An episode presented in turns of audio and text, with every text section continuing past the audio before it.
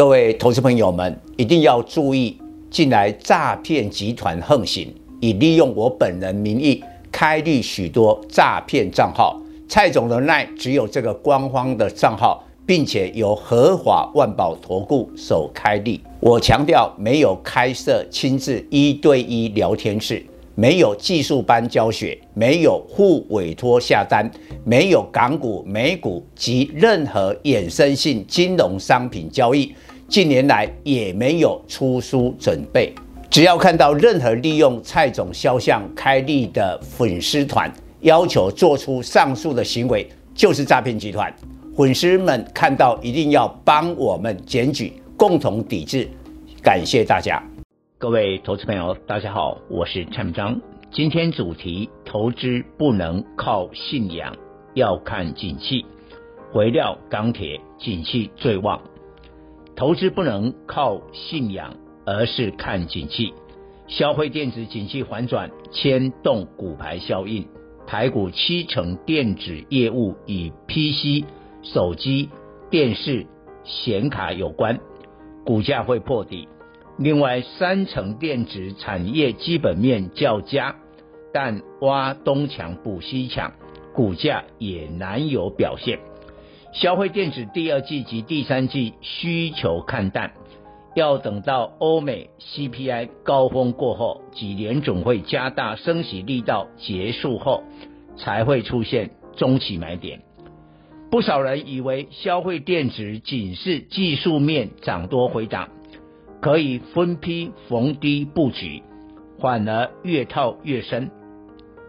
因为这次是产业景气反转，只能跌深强反弹，不可熊市摸底。请仔细观察纳斯达克及费城半导体指数，近十年除了二零一八年下跌外，其余都收红。一旦景气反转，就会引发长期筹码的松动。这次恶性通膨排挤消费电子需求，民众支出优先满足食物及油价涨价。可以从半导体晶片两大龙头超微、飞达大跌破底，因为显卡库存上升，价格大跌，但粮食价格大涨，使得 ADM 及邦吉股价创新高。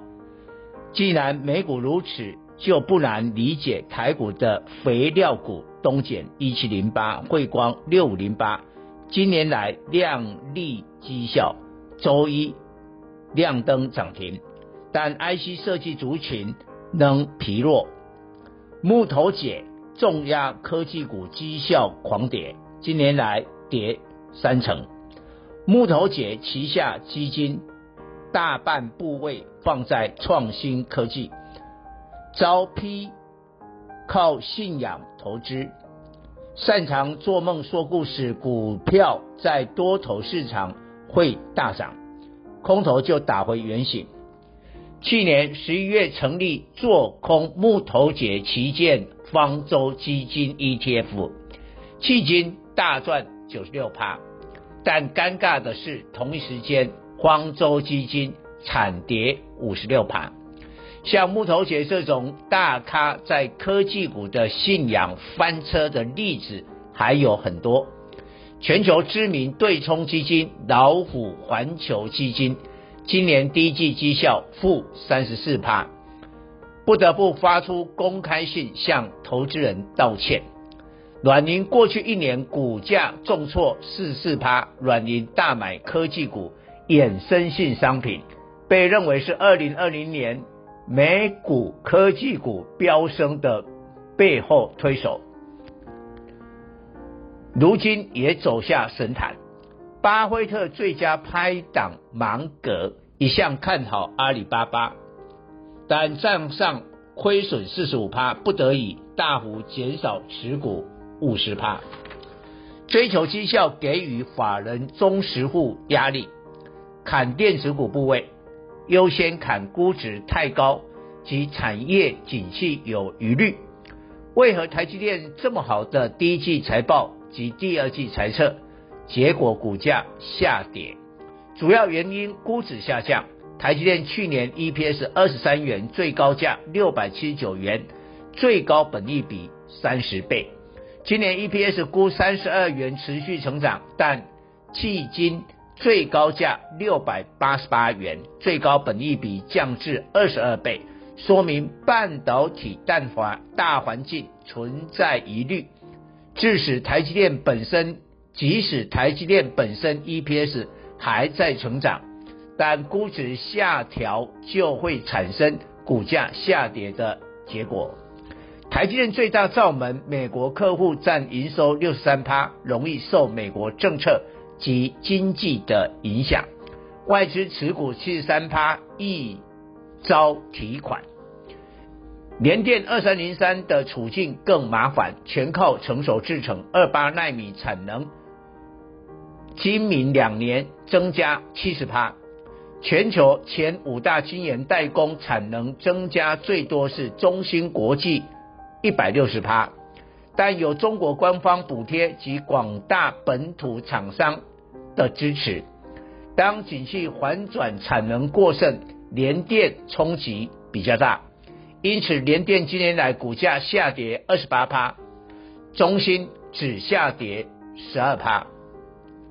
投信第一季做账绩效不好。